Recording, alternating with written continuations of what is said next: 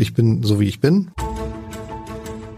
Das Scholz-Update, der Kanzler-Podcast der Funke Mediengruppe.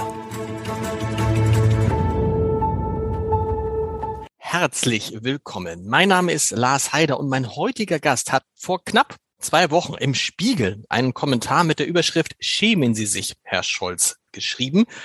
Und seitdem hat sich viel getan und ich will mit ihm darüber sprechen, wie er denn die Entwicklung von Olaf Scholz zum Kriegskanzler, so hat ihn jetzt die Tagesschau äh, genannt, sieht und ob Deutschland nun wirklich alles getan hat, was man gegen den Krieg und für den Schutz der Ukraine tun kann. Vor allem muss ich mit ihm aber natürlich darüber reden, denn da ist er einer der großen Experten in Deutschland. Mit ihm darüber reden, wie wir denn aus diesem Krieg wieder rauskommen können, was wie ein Bündnis gegen Wladimir Putin aussehen könnte und welche Rolle Olaf Scholz aber auch Emmanuel Macron und vor allen Dingen Erdogan da spielen könnten. Denn Erdogan, den letzteren, den kennt er sehr gut aus seiner Zeit als Korrespondent für den Spiegel in Istanbul, wo er drei Jahre war. Ich freue mich sehr auf Maximilian Popp, den stellvertretenden Leiter der Außenpolitikredaktion des Spiegels. Lieber Max, schön, dass das geklappt hat. Schämen Sie sich, Herr Scholz, hast du am 27. Februar geschrieben und man muss sagen, aus meiner Sicht zu Recht, weil damals sah es so aus, als würde Deutschland sich einen schlanken Fuß machen, was äh, die Sanktionen anbelangt. Ja, äh, vielen Dank für die Einladung, Lars. Ich freue mich sehr, hier zu sein in einem äh, fantastischen Podcast. Und ja, dieser Kommentar, die Überschrift war sicher journalistisch zugespitzt, wurde dann, auch das muss man sagen, relativ schnell von der Wirklichkeit eingeholt. Aber auch darauf hast du ja dankenswerterweise hingewiesen. Äh, diesen Kommentar habe ich geschrieben unter dem Eindruck dessen, was in den Stunden und Tagen zuvor passiert war. Also da hatte sich eine relativ breite internationale Koalition gebildet, die für scharfe Sanktionen gegen Putin und das Putin-Regime eingetreten ist. Und Deutschland stand bis zu diesem Samstag, also bis zu Erscheinen meines Kommentars, wirklich ein Stück weit am Rand. Man hat immer so den Eindruck, die wollen da nicht so richtig mitmachen. Also im Zentrum stand damals, das muss man vielleicht dazu sagen, dieses äh, internationale äh, Zahlungssystem, Zahlungsnetzwerk SWIFT, wo es ja immer hieß, es ist, äh, es ist ein, ein guter Weg, Russland davon abzukoppeln. Nur Deutschland wollte lange Zeit als dann fast einziges Land in Europa diesen Weg nicht beschreiten.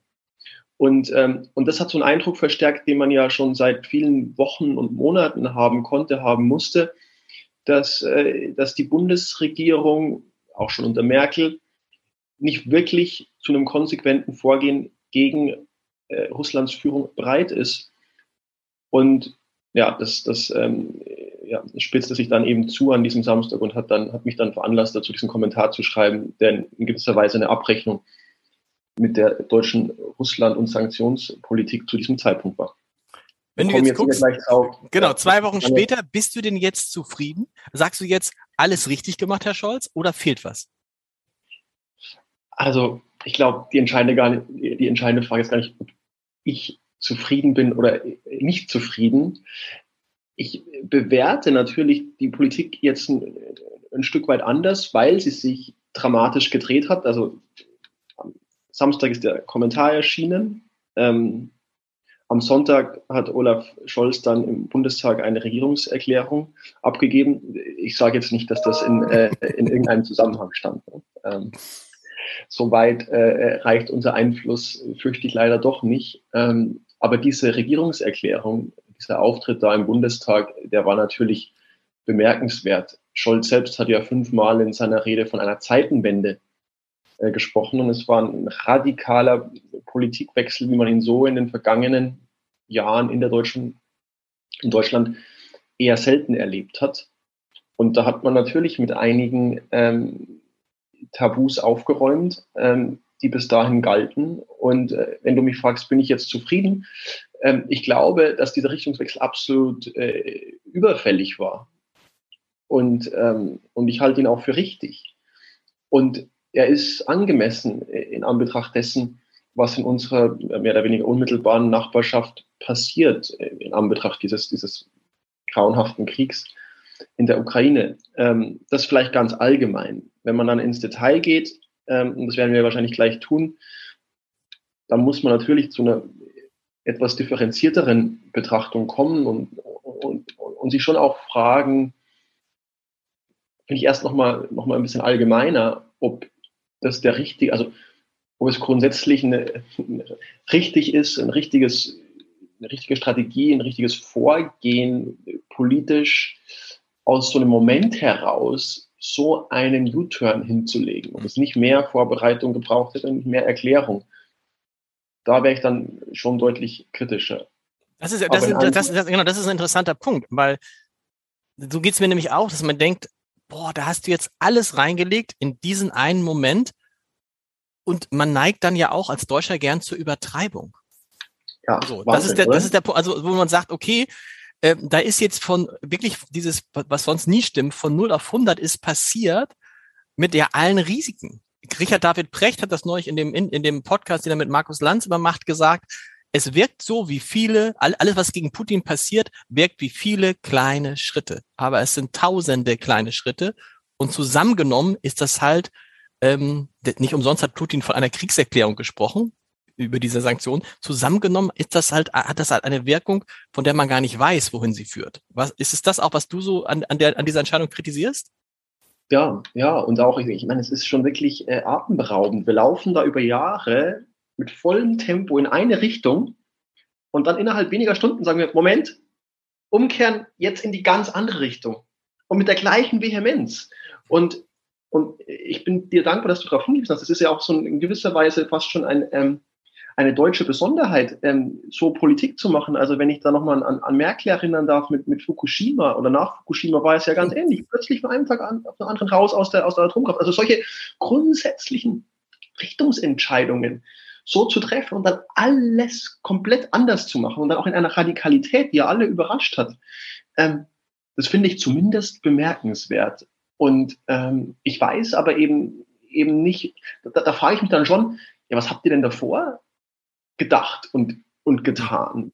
Und wenn jetzt plötzlich alles anders ist, heißt es doch auch zwangsläufig gut. Klar, die, die, äh, die, die, die Situation hat sich geändert, die Welt ist eine andere durch diesen, durch diesen Krieg, aber es ist ja nicht so, auch darüber würde ich gerne noch sprechen, dass Putin zuvor ein lupenreiner Demokrat war.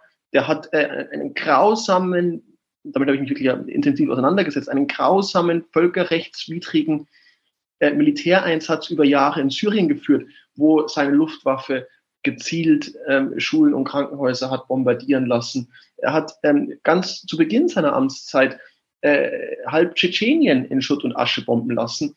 Er hat die Krim annektiert und, und, und. Also man hätte ja schon sehr viel früher da Korrekturen in der eigenen Politik ähm, vornehmen können, ich finde vornehmen müssen.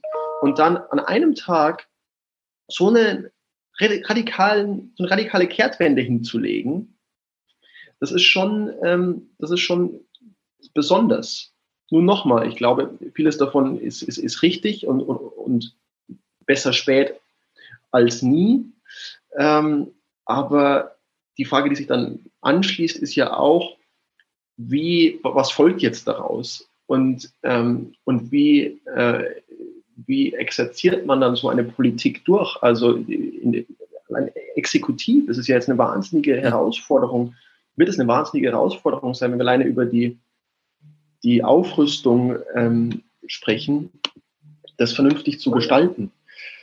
Und, ähm, und das finde ich dann ja ein Stück weit schon auch, auch irritierend. Ähm, weil ich das eben, also da ist, einfach nichts von ruhiger Hand und, und Kontinuität und, und strategischem Denken zu sehen, sondern das wirkt, es wirkt aus der, aus der Ferne betrachtet schon sehr aktionistisch auch. Und du hast der Vergleich, äh, glaube ich, zu Fukushima ist ein guter Vergleich, weil da auch die Entscheidung innerhalb weniger Tage gefällt wurde, wir steigen aus der Kernkraft aus und sich niemand genau Gedanken gemacht hat, was bedeutet das jetzt? Und was es bedeutet, sehen wir halt jetzt wo jetzt, glaube ich, gerade heute eine neue, ein, ein, eine neue äh, äh, Prüfauftrag von Wirtschaftsminister Robert Habeck rausgekommen ist, äh, aus dem hervorgeht, wir können die ähm, Kernkraftwerke nicht mal ebenso jetzt verlängern, die Laufzeit. Und wenn wir sie verlängern, dann muss man sie mindestens um fünf Jahre verlängern. Darüber hat sich damals offensichtlich keiner Gedanken gemacht. Und wir steuern jetzt ja auch in eine, in eine glaube ich, richtige Energiepolitik hinein, die auf erneuerbare Energien setzt, aber aus, wo wir feststellen, wir haben äh, kein, wir wollen keine Atomkraftwerke mehr, wir wollen Kohle eigentlich sowieso nicht mehr aus ökologischen Gründen und aus Russland wollen wir es auch nicht. Öl wollen wir auch nicht, auch aus Russland nicht. Und jetzt wollen wir auch die Übergangstechnologie Gas nicht. So. Und das ist so eine, so eine, so eine, so eine Entscheidung, wo man sich auch bei Olaf Scholz, wo man sich erklären kann, warum Olaf Scholz das, glaube ich, so gemacht hat. Das ist dieses, was ihm ja in, am Anfangsphase seiner Kanzlerschaft vorgeworfen wurde, nämlich, äh, du hast doch immer gesagt, wer bei mir Führung bestellt, bekommt sie auch. So. Und in dem Punkt hat er jetzt gesagt, jetzt kriegt ihr die Führung. In dieser einmaligen Situation kriegt ihr die Führung. Und tatsächlich hat das ja auch dazu geführt, ähm, dass er in, in seinen Popularitätswerten wieder total angestiegen ist und die SPD wieder auf Höhe mit der CDU ist. Aber du hast natürlich total recht. Durchdacht ist das Ganze nicht. Und da würde ich gerne mal sozusagen deinen Kennerblick haben wollen auf Wladimir Putin, den du ja, auch aus, äh, aus Istanbul heraus äh, beobachtet hast. Ähm, wie wirkt sowas auf jemanden wie Wladimir Putin? Bringt den das zusätzlich in Bedrängnis? Schüchtert den das ein? Hast du da eine Einschätzung? Ähm, das ist eine, eine, sehr gute und sehr wichtige Frage. Ich muss ähm, vorausschicken, also niemand steckt äh, im Kopf von Wladimir Putin. Ähm, es ist ein unfassbar abgeschottetes Regime. Er ist da als Solitär im, im, Kreml. Man weiß gar nicht, mit wem er sich eigentlich noch berät. Insofern, das ist immer, da ist immer viel Rätselraten dabei. Mhm. Eine, eine Sorge, die man durchaus haben kann, ist, dass sich Putin ja auch vor allem selbst in eine Situation manövriert hat, aus der er so leicht nicht wieder rauskommt. Und dass man natürlich auch durch diese massiven Wirtschaftssanktionen, die man jetzt verhängt hat, äh, ihn ein Stück weit in eine Ecke drängt. Und, und meine Angst wäre immer, dass äh, Putin, je schlechter sich die Lage für ihn darstellt, und der, der, der, der russische Angriffskrieg in der Ukraine läuft ja auch nicht nach Plan. Also er verläuft sehr viel schleppender, langsamer, komplizierter, als Putin wahrscheinlich gedacht hat. Und jetzt kommen eben diese massiven westlichen Wirtschaftssanktionen dazu. Und also, wenn Putin irgendwann in einem Überlebenskampf stecken sollte, also wenn sich irgendwann die Frage stellen sollte, geht es jetzt auch dann um seine eigene Macht? Mhm. Und das ist ja ein durchaus nicht komplett unrealistisches Szenario, dann läuft man natürlich Gefahr, dass er Dinge tut, die irgendwann komplett unberechenbar sind. Und dann wird es wirklich sehr schnell sehr gefährlich. Also er hat ja schon mit mit äh, Nuklearkrieg gedroht. Und also ich würde immer noch sagen, da sind wir weit von entfernt. Wir sind, denke ich, auch noch ein gutes Stück von der Auseinandersetzung zwischen NATO und Russland entfernt.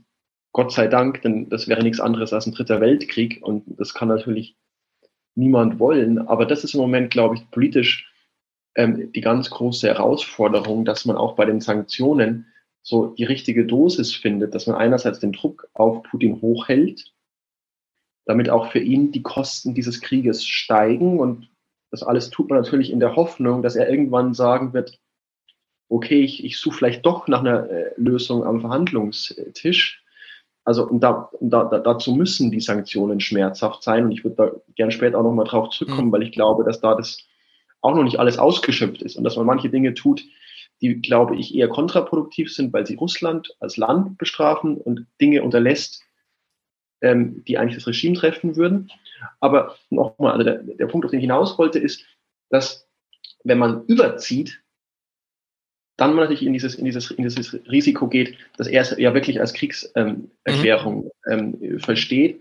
Und das ist, das ist ein wahnsinnig schwieriger Balanceakt. Und deshalb finde ich so eine, so eine Politik, die sich so von einem auf den anderen Tag ähm, so radikal dreht, dann auch nicht, nicht unproblematisch in so einem ohnehin kom komplett unberechenbaren Kontext, in so einem, in so einer fragilen, in so, einer, in so einem fragilen Gefüge. Und ich würde mir ja schon wünschen von meiner Bundesregierung, dass sie die Dinge tut, äh, die, die, dass sie die Dinge, die sie jetzt tut, sich auch wirklich gut überlegt hat. Genau. konnte sie aber, aber konnte sie gar nicht, ne? Also mein, das ist ja dieses, was Annalena Baerbock, die Außenministerin, als die Wahl zwischen Pest und Cholera beschrieb. Also Ne? Scholz sieht im Spiegel, schämen sich Herr Scholz, muss dann eine Regierungsänderung, aber überall natürlich der Druck war ja irre groß. Und es gab keine Chance, sich darauf vorzubereiten, auf diese Situation. Also man hätte die Chance gehabt, wenn man das ernst genommen hätte in den vergangenen, du hast es gerade beschrieben, also spätestens seit der Annexion der Krim hätte man natürlich Wladimir Putin anders sehen können, hat es aber nicht getan. Und dann musste man, das finde ich interessant, da musste auch Scholz ja eine Entscheidung treffen, die hoch emotional war was ja eigentlich ja. das Gegenteil dessen ist, was er normalerweise macht. Du musst erklären, du musst sagen, wir, wir, ich habe vorhin das schon angesprochen, du hast es eben auch gesagt, was sind für dich denn Sanktionen? Nehmen wir erstmal die, wo du sagst, mh, hm, die treffen den Falschen, die, die, sie bringen nicht die Wirkung, die ich mir gerne wünschen würde. Tut mir übrigens leid, dass ich immer, immer springe, aber das Thema ist so nee, ist komplex. Es, ja, hat so viele, es hat so viele Dimensionen. Wir haben irgendwie die, die deutsche Politik, wir haben, wir haben Wladimir Putin, wir haben die, die, die Sanktionen. Also sieh mir, sieh mir das nach. Äh, du musst da gucken, dass du äh, alles entspannt ein bisschen äh, Kurs hältst, aber das machst du ja, das machst du ja ganz wunderbar. Ähm, zu den Sanktionen, ich finde, um den, um den Punkt nochmal aufzugreifen, 2014, es ist eben so, es ist eben so irre, dass man so lange einfach gar nichts getan hat. Hm. Dass man Putin hat alles durchgehen lassen, äh, ohne jede Konsequenz. Und er ja auch glauben musste, ich kann jetzt auch die Ukraine ähm, besetzen und der Westen vielleicht mal kurz protestieren, aber es wird wieder nichts passieren. Also deswegen denke ich schon, dass man ihn jetzt mit diesen Sanktionen natürlich auch überrascht. Und bei und jetzt, wo, wo meine Kritik ansetzen würde, ich habe das Gefühl, bei manchen Sanktionen oder auch bei manchen Unternehmen, die sich da jetzt rausziehen, Netflix, Sony, Volkswagen, ähm, die Liste ließe sich beliebig fortsetzen. Ich meine, wenn selbst eine hochkorrupte, notorisch korrupte Organisation wie die FIFA. Äh, mit Moskau bricht, dann weißt du ungefähr, äh, wie der Zeitgeist, der Zeitgeist ist. Und meine Sorge wäre, dass man dann an, an mancher Stelle es einfach übertreibt, ähm, dass man jetzt so überkompensiert, was man in der Vergangenheit versäumt hat. Und das, und, und das wäre tatsächlich die Kritik, dass jetzt so ein ganzes Land, dass, dass, dass Russland hinter einem ja, eisernen, einem neuen eisernen Vorhang verschwindet. Mhm. Und dass man beispielsweise, nehmen wir Visa und Mastercard, stellen ihre Dienstleistungen komplett ein. Damit triffst du jetzt weniger die Oligarchen und weniger Putin, damit triffst du aber halt sehr äh, stark auch ganz gewöhnliche Menschen in, in, in Russland, die, die plötzlich nicht mehr, nicht mehr die, die Schwierigkeiten haben, ähm, Dinge zu, zu bezahlen. Also da, da wäre ich überall, also mir wäre, ich finde es wichtig, es geht darum, Putin zu bestrafen, mhm. nicht die Menschen in Russland. Mhm. Und diese Trennschärfe, äh, auf die kommt es meiner Meinung nach an. Und deshalb finde ich es auch wirklich absurd, dass wir uns noch nicht dazu durchgerungen haben, beispielsweise ein Ölembargo äh, gegen Russland zu verhängen. Wir sprechen ja ganz viel über das Gas, äh, zu Recht, Deutschland bezieht ja mehr als die Hälfte seines Gases aus, aus Russland. Es gibt eine große Abhängigkeit. Für die russische Kriegskasse ist das Öl aber noch wichtiger. Mhm. Gleichzeitig wäre es aber leichter, Öl zu kompensieren, beispielsweise mit Lieferungen dann aus, aus, aus anderen Staaten wie, wie Saudi-Arabien. Beim Gas ist es sehr viel schwieriger, weil es so wenig, so wenig Anbieter gibt. Ich würde trotzdem sagen, auch da muss man eben alles dran setzen, diese Abhängigkeit drastisch zu reduzieren und am Ende kein Gas mehr zu beziehen. Aber grundsätzlich diese, diese Sanktionen gegen, äh, die sich gegen den Rohstoffhandel richten, die halte ich für total entscheidend. Weil das ist ja eine, Lars, dieser Satz noch, das ist mhm, eine, eine, eine, eine paradoxe Situation, dass Putin ja gleichzeitig immer noch an diesem Krieg verdient, weil die Gas- und Ölpreise historisch hoch sind. Und, und, und, und, und das geht nicht. Also wir können nicht einerseits über No-Fly-Zone und äh, militärische äh, Intervention der NATO äh, sprechen, fabulieren und, und, und, sind dann aber noch nicht mal bereit, etwas mehr Geld für, ähm, für Öl und, und Gas zu bezahlen und, und die, die Importe aus Russland einzustellen. Also da sehe ich, da sehe ich totalen Handlungsbedarf und da ist, finde ich, auch eine, nach wie vor eine große Diskrepanz in der westlichen Sanktionspolitik. Scholz sagt dazu, er möchte keine Sanktionen machen, von denen er nicht sicher ist, dass er sie lange durchhalten kann. Deshalb macht er das nicht. Lässt du das Argument gelten? Ja, legitimer, legitimer Punkt. Also ich hatte es ja gesagt, gerade beim Gas, wo es ja offenbar wirklich schwierig ist, ähm, das, dann, das dann zu sichern. Ähm, da rächt sich jetzt eben, dass man sich so sehr abhängig äh, gemacht hat. Ich hatte neulich nochmal einen, einen Tweet von Heiko Maas. Manche, die, die Älteren unter uns werden sich erinnern. er war, war mal Außenminister. Ja, und viele sagen, gut, dass das jetzt nicht mehr ist. Oh, das habe ich nicht gesagt. Äh, Entschuldigung. Ja. Du, äh, ich glaube, ich glaube, das ist, dafür trittst du keine Minderheitenmeinung. Mhm. Ähm, der irgendwie 2018 noch äh, äh, auf Twitter geschrieben hat, dass es ja eine absolute äh, Lüge äh, wäre, zu unterstellen, Deutschland wäre abhängig von russischem Gas. Gut, wir, wir sehen jetzt leider, dass es anders ist. Das heißt, ich, ich, ich verstehe schon, welche Schwierigkeiten es da gibt. Ich glaube, man muss halt alles Menschenmögliche tun, ähm, trotzdem da jetzt rauszukommen. Und wie gesagt, beim Öl ist es, glaube ich, noch mal leichter als, als beim Gas, aber auch beim Gas muss es irgendwie gehen. Und also was wir in den letzten Jahren in der Politik ja immer und immer wieder gelernt haben, ist, dass Dinge, von denen es immer hieß, die sind unmöglich, das geht nicht, am nächsten Tag trotzdem irgendwie möglich mhm. wurden. Und deswegen bin ich mir nicht so sicher, aber ich bin da auch nicht genügend Fachmann, äh, um beurteilen zu können, ähm, wie schwierig und schmerzhaft dieser Shift jetzt tatsächlich ist. Aber er ist, er ist überfällig.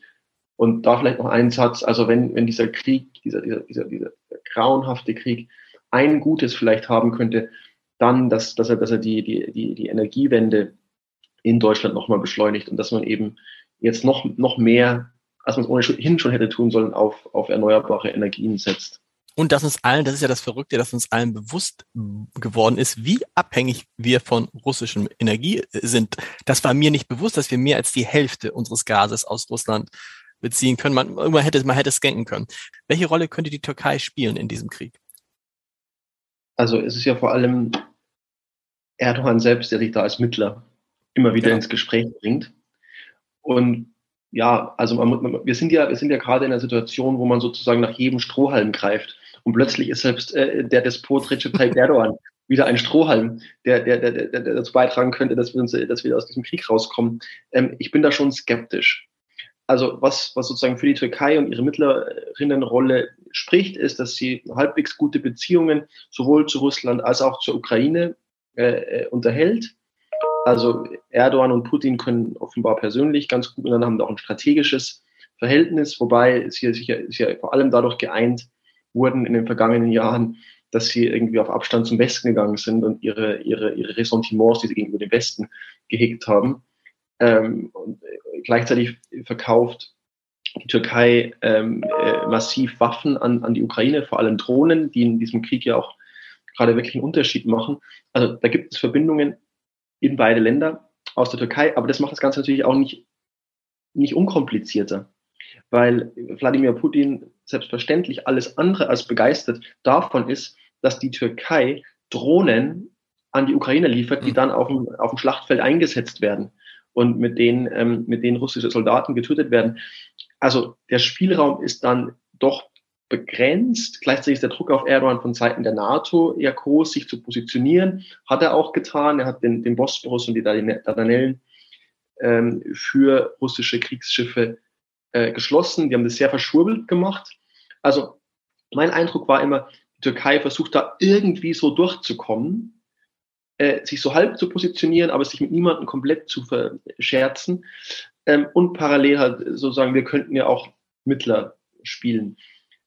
Die Woche versuchen sie es erneut. Es soll, es soll dieses, ähm, es soll dieses Treffen geben am Rande des, des diplomatischen Forums in Antalya äh, zwischen dem, dem russischen und dem ukrainischen Außenminister. Ähm, es ist A, zum, Zeitpunkt, zum jetzigen Zeitpunkt, wo wir sprechen, immer noch nicht glaube, es wirklich zu diesem Treffen kommt, weil ja auch gar nicht klar ist, ob der ukrainische Außenminister überhaupt anreisen mhm.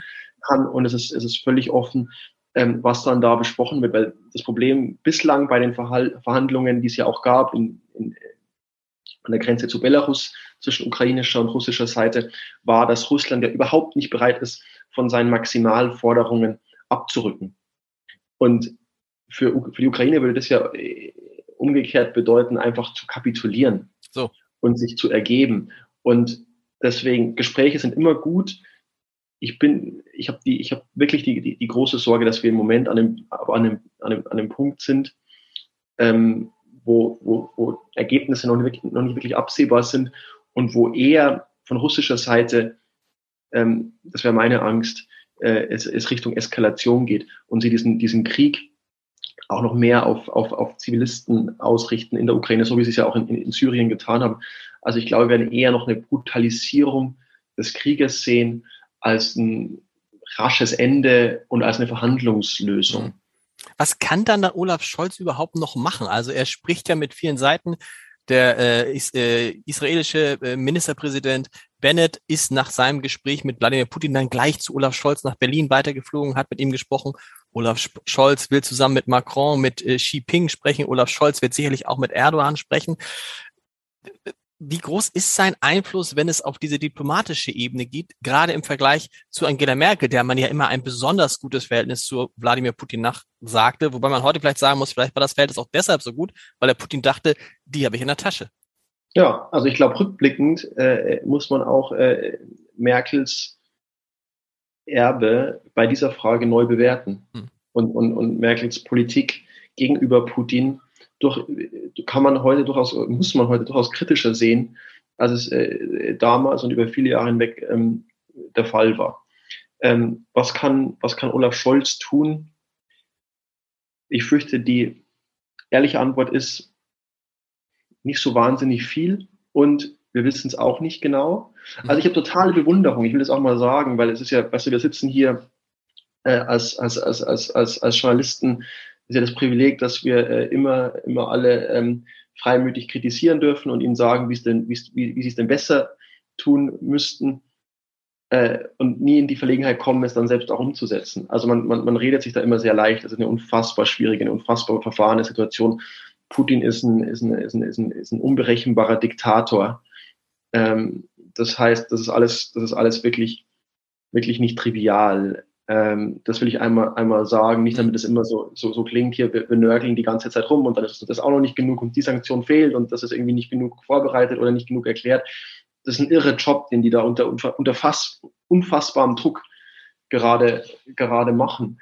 Ähm, also ich glaube, es ist im Ansatz schon richtig zu sagen, wir versuchen alles, um irgendwelche Kanäle offen zu halten, irgendwie im Gespräch zu bleiben. Das war ja auch im Kalten Krieg so. Das, das, das, darf, das, das darf nie enden. Also das, das ist wirklich das ist eine Prämisse ähm, oder fast eine Binse, aber sie ist trotzdem, sie ist trotzdem wahr. Ähm, wie gesagt, ich glaube nicht, dass wir, dass wir im Moment äh, aber ähm, in einer Zeit sind, wo, wo Verhandlungen eine große Chance haben. Noch nicht. Ähm, und deshalb glaube ich, so bitter es ist und wirklich, es gibt hier auch, das ist ja auch, Annalena Derbo hat es, glaube ich, neulich auch bei, bei Anne Will nochmal gesagt, es gibt hier, du hast ja auch nochmal zitiert, mhm. es ist Pest und Cholera, es gibt hier nicht diese eine einfache Lösung. So bitter es ist, ähm, die, die, die Situation ist, ist furchtbar. Ähm, also ich glaube, was man tun kann, was man tun sollte, ist den Druck auf Putin aufrechterhalten. Also ich würde jetzt auch nicht, weil er anfängt mit, mit Atomwaffen zu drohen, zu sagen, huh, jetzt vielleicht waren die Sanktionen gegen ihn äh, doch falsch und vielleicht sind wir da doch zu weit gegangen. Also nochmal, ich finde, so wenn es um, um Russland geht, da, da wäre ich dann, da würde ich es differenzierter sehen, aber wenn es ums Putin-Regime geht, wirklich maximale Härte, mhm. eher noch mehr Härte als bislang und und auch wirklich mit, ähm, mit äh, Sanktionen gegen den Rohstoffhandel. Druck ist das eine. Und dann, ja, also es fällt mir fast schwer, das zu sagen. Und da muss man, glaube ich, hoffen, dass, dass die Menschen in der Ukraine diesen, diesen Widerstand möglichst lange aufrechterhalten. Weil auch dadurch ähm, steigt der Preis ähm, für, diesen, für diesen Krieg. Das ist grausam. Äh, das ist ja ein grausamer Überlebenskampf, äh, in, dem die, in dem die sich befinden. Äh, und man muss sie da, so gut es geht, unterstützen. Ähm, nicht, indem man selbst eingreift. Also da, da, da ist meine Haltung ganz klar. Ich, ich hoffe wirklich, dass, dass die NATO nicht sich in diesen Krieg ziehen lässt, also nicht zu, direkt zur Kriegspartei wird, indem sie beispielsweise äh, eine, eine, eine Flugverbotszone verhängt, wie es ja manche gefordert haben, ähm, weil dann sind wir wirklich äh, nah am Atomkrieg. Und das ist, das ist natürlich, ähm, also dann wird sehr schnell, sehr grundsätzlich. Aber was man tun sollte, was man ja schon, schon macht und was weitergehen muss, äh, sind Waffenlieferungen an die Ukraine. Und, und, und so viele, also die Ukraine, so, so gut es eben geht, aufrüsten. Mit, ähm, ja, mit allen, allen Mitteln, die einem zur Verfügung stehen. Roosevelt hat ähm, im Zweiten Weltkrieg bis, bis 41 gesagt, everything short to war. Hm. Gut, dann kam Pearl Harbor und das hat sich, hat sich nochmal geändert, dann sind sie doch eingegriffen, haben, haben sie doch eingegriffen. Aber so diesen Ansatz, everything uh, short to war, den, den finde ich gerade richtig. Wir müssen nochmal auf einen Punkt kommen, weil du das auch gut beurteilen kannst, was in Russland passiert. Wir erleben ja jetzt, dass ähm, Putin massiv gegen alles und jeden vorgeht, der auch nur ansatzweise nicht das tut, was er möchte. Da werden junge, da werden die Handys von jungen Leuten, von Polizisten kontrolliert, ob da irgendwo das Wort Krieg ist. Journalisten können eigentlich in diesem Land nicht mehr arbeiten, weil sie die Wahrheit schlicht nicht sagen können. Du hast es so ein bisschen, ist nicht vergleichbar, aber du hast halt drei Jahre auch in einem Land gelebt, wo, sagen wir mal, Journalisten jetzt nicht besonders geliebt wurden. Wie muss man sich die Arbeit vorstellen als Journalist in so, auch als ausländischer Journalist in einem Land, das von einem Minimum Autokraten beherrscht wird? Also ich möchte äh, die Situation in der Türkei gar nicht zu sehr vergleichen mit dem, was in Russland äh, gerade geschieht, weil das ist schon nochmal eine andere Dimension. Also ähm, du hast natürlich völlig recht. Äh, das, das Verhältnis Erdogans zu unabhängigen JournalistInnen ist äh, kompliziert, um es diplomatisch auszudrücken. Die Türkei war lange Jahre ja auch, äh, kein Land der Welt hat mehr Journalisten verhaftet. Genau. Das als das Erdogan-Regime. Insofern, da gab es durchaus auch diese Tendenzen. Und trotzdem, ähm, in Russland ist, ist, ist, ist, ist, ist gerade so eine Form von Ausnahmezustand. Wirklich, ich habe darüber mit Sabine Fischer äh, von der SVP gestern gesprochen und die hat das ganz gut auf den Punkt gebracht. Die hat gesagt, die, Russland war ein autoritärer Staat, ein sehr autoritärer Staat schon vor diesem Krieg und mit dem Krieg ist das Land zu einer Diktatur mhm. geworden, eine Kriegsdiktatur und, äh, und schon fast auf dem Weg zum Totalitarismus. Und, ähm, und deswegen gibt es dort überhaupt keine Räume mehr. Und da würde ich dann auch den Unterschied ähm, zur Türkei sehen. Ja, auch da war der Druck massiv, noch sehr viel massiver auf türkische Kolleginnen und Kollegen als auf uns ausländische äh, Korrespondentinnen und Korrespondenten. Ähm, aber es gab immer noch die Möglichkeit zu berichten. Es gab immer noch eine große, es gibt eine lebendige Opposition, die es ja nach wie vor, die ja kurz davor steht, auch, meine, die Erdogan schon Istanbul und Ankara entrissen hat, die kurz davor steht, möglicherweise bei der nächsten Wahl ähm, im ganzen Land zu gewinnen. Es gab genügend Gesprächspartner, die bereit waren, auch selbst mit, mit, mit, mit Namen im Spiegel beispielsweise zu erscheinen. Das wird in Russland äh, ja inzwischen wirklich fast unmöglich gemacht. Und, und du hast das gesagt. Ich meine, sie haben ja äh, Ende letzter Woche dieses Fake News Gesetz erlassen. Also ich meine, alleine vom Krieg zu sprechen.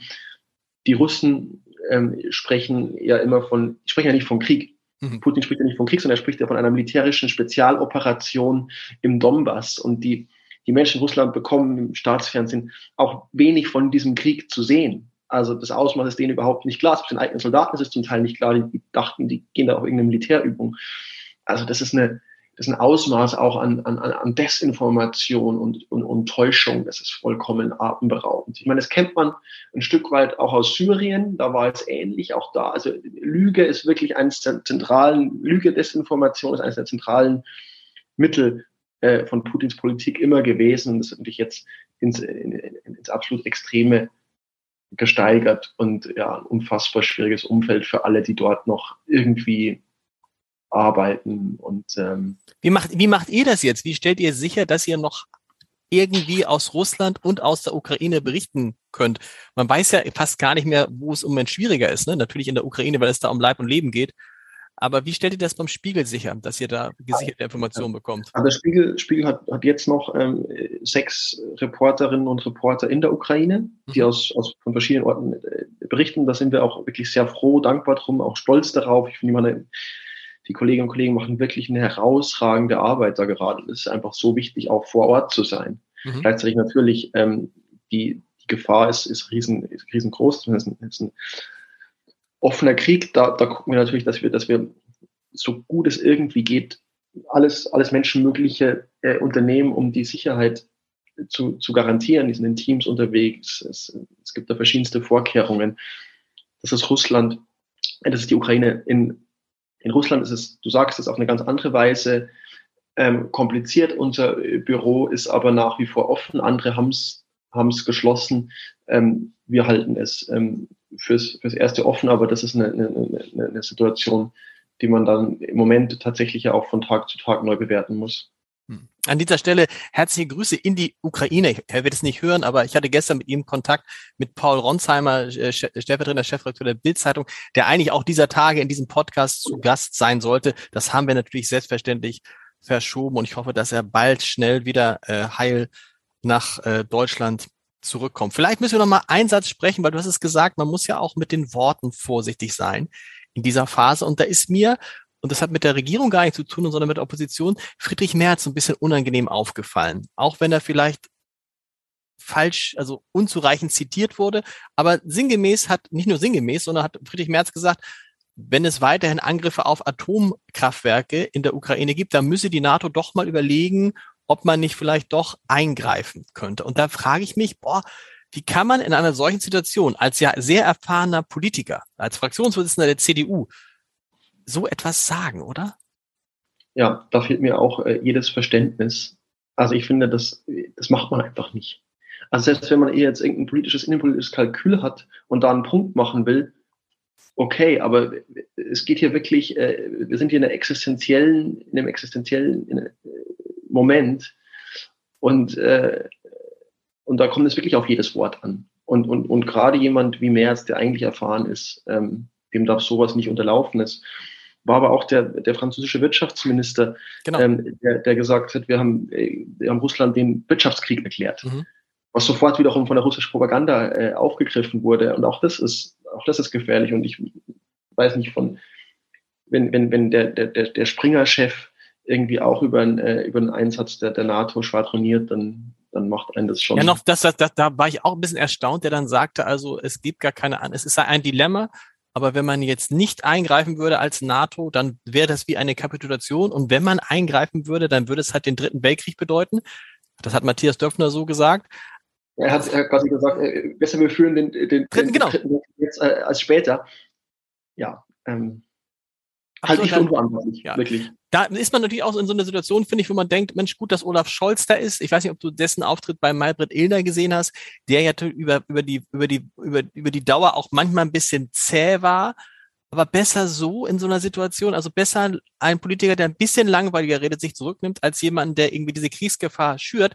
Denn das hat man bei dem, bei dem Tweet von Herrn Medvedev gesehen, äh, zu diesem Wirtschaftskrieg der Franzosen, der dann sagte, achten Sie auf Ihren Ton, Gentlemen. Äh, aus solchen Sätzen sind schon mal richtige Kriege geworden. Ja, ja.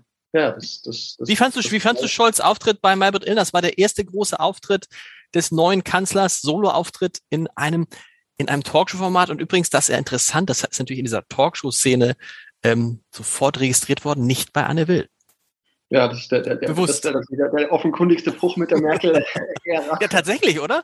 Meine, wobei man sagen muss, Angela, Angela Merkel war auch mal bei, Anne, bei Maybrit Illner, ist aber irre lange her. Aber zuletzt war ja ähm, ähm Angela Merkel nur noch bei, aber sprechen wir nicht über Angela Merkel. Anneli, genau. Ansonsten hatte das natürlich sehr viel äh, Merkelhaftes auch. Das ist ja, äh, natürlich auch äh, stilbildend bei, bei Olaf Scholz. Und trotzdem, ich bin da, ich bin da komplett wirklich bei dir. Also ich fand und, also den auch so, grundsätzlich, also ich finde das schon sehr wohltuend und, und, dann, und, dann lieber irgendwie Worte mit Bedacht zu, zu wählen, zu, zu differenzieren. Also es ist wirklich nicht die Zeit für breitbeiniges Mackertum. Mhm. Ähm, und da jetzt äh, äh, mehr Macho als Putin kann und will man auch nicht sein und, und, und bringt einen auch überhaupt nicht, überhaupt nicht weiter. Ähm, insofern glaube ich, ist, ist Scholz schon ein sehr guter, sehr guter Kanzler jetzt für diese Zeit. Und äh, das ist anfangs gesagt, ich hatte diesen, diesen Kommentar mit der Zuspitzung schämen Sie sich Herr Scholz, der dadurch die Bundesregierung als Ganze gemeint. Ähm, da ging es da ging's um die um die Sanktionen und die die, die Zögerlichkeit. Ich, ich finde jetzt schon, dass sie in den letzten Tagen, ich finde auch, dass sie eine ganz gute Figur gemacht haben als, als Regierung. Ich finde auch, will ich auch mal sagen, äh, Annalena Baerbock ähm, wirklich äh, überragend. Also, überragend, äh, ja, genau. Also äh, überragend, oder zumindest, also was musste sich diese Frau alles anhören ne? Im, im Wahlkampf und unerfahren, wenn die erst Frau auf den Lavrov tritt. also, wenn ich sie mit ihrem Vorgänger vergleiche, da, da, da dürfen wir alle irgendwie äh, uns, uns, uns, uns herzlichst bedanken, dass das nicht mehr, nicht mehr Heiko Maas Außenminister ist, sondern Annalena Baerbock, die das sehr souverän macht, die, die finde ich gute Worte findet in der, in, der, in der Klarheit und die anders, auch als Scholz, ja schon sehr früh einen sehr klaren Blick auf, auf Putin und Russland hatte und die schon im Wahlkampf in, in Debatten gesagt hat, diese Abhängigkeit von russischem äh, Gas ist gefährlich, Nord Stream 2 ist ein Problem, etc. Also da war sie sehr viel, sehr viel früher und bis heute hält sie da eine, eine, gewiss, eine, in gewisser Weise eine, eine konsequente Linie. Insofern, das, das gefällt mir sehr gut. Und man muss sich ja immer vorstellen, äh, das, das ist uns vielleicht allen auch nicht bewusst, weil die, diese Phase wirkt schon so lange. Diese Regierung hat erst am 18. März 100 Tage hinter sich. Also jede andere Regierung würde nach 100 Tagen sagen, so, jetzt legen wir los. Und das ist ja auch, muss man sagen, in einer Brutalität in der Wirklichkeit angekommen, dass man das ja nochmal anrechnen muss, auch finde ich, wie Christian Lindner das Ganze managt, auch wie Robert Habeck da unterwegs ist. Das sind ja Menschen, die haben irgendwie in, in jetzt in diesen 100 Tagen so viel erlebt wie andere Politiker, seien wir ehrlich, in vier Jahren nicht. Das ist irre. Das ist echt, ähm, das ist atem, atemberaubend. Das ist überhaupt nicht die, die Beschleunigung in, in, in, in Politik ist, ist, ist ist Wahnsinn. Das ist ja schon, schon länger so, aber für diese Regierung jetzt nochmal im, im Besonderen, dass du quasi einfach jetzt komplett nochmal bei, bei Null anfängst und irgendwie sagst, okay, alles, was wir uns so vorgenommen hatten, unsere Agenda etc., schön wäre es gewesen, aber also ich, man muss sich ja überhaupt keine Illusionen machen. dieser Konflikt, der wird die gesamte äh, Regierungszeit äh, das Thema bleiben und der wird, der wird uns jetzt über Jahre beschäftigen. Das ist ein Moment, wie der 11. September für die internationale Politik war. Danach ist alles anders. Und, und da sind wir, und da sind wir bei den Sanktionen, die so schnell zu verhängen waren. Aber, das muss man ja auch mal sagen, die selbst wenn Putin jetzt morgen sagen würde, ich ziehe mich aus der Ukraine zurück, ähm, ich ziehe die Truppen ab. Es ist alles wieder so wie vorher. Man könnte die Sanktionen ja nicht einfach sagen, okay, dann lassen wir alle Sanktionen wieder fallen. Das würde nicht passieren. Die Sanktionen sind jetzt erstmal da. Und du sagst es gerade, viele von denen werden natürlich überdauern und sie haben natürlich das Zusammenleben in Europa komplett verändert. Also der Krieg und die, damit die Sanktionen. Das ist, das ist nicht mal ebenso wegzuwischen wieder. Nee, nee, leider nicht. Also alle, die die Hoffnung äh, äh, immer noch äh, in sich tragen, es könnte irgendwie wieder zum, äh, zum Status quo ante äh, irgendwie zurück, die muss man enttäuschen. Nee, ähm, da werden wir nicht wieder zurückkommen. Und äh, es sind nicht nur die Sanktionen, es ist auf so vielen Ebenen wird das irgendwie die internationale Politik entscheidend prägen. Sehr viel mehr als, glaube ich, die, die, die Corona-Pandemie mhm. äh, getan hat.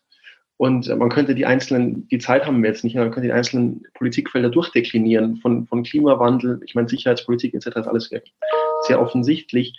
Ähm, das Verhältnis zu China, ich, ich will gar nicht anfangen, weil, weil es ist wirklich, also man, man öffnet ein komplett äh, neues Thema, aber ähm, ja, das wird uns noch sehr, es wird uns und natürlich auch die Bundesregierung und die Bundesregierung danach noch sehr, sehr beschäftigen.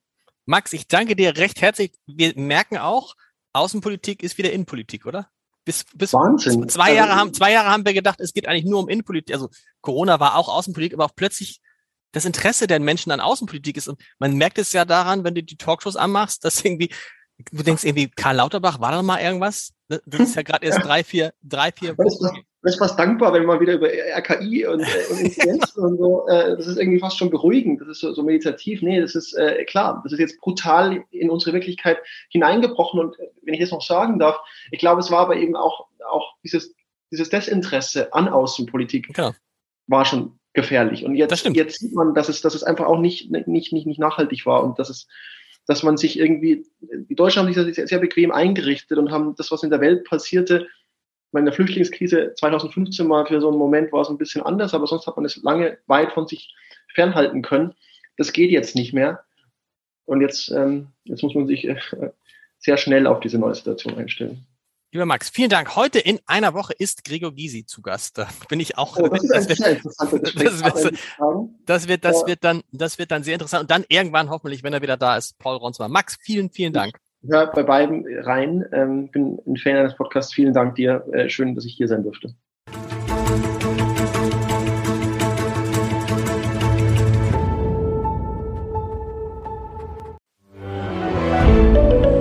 Ein Podcast von Funke.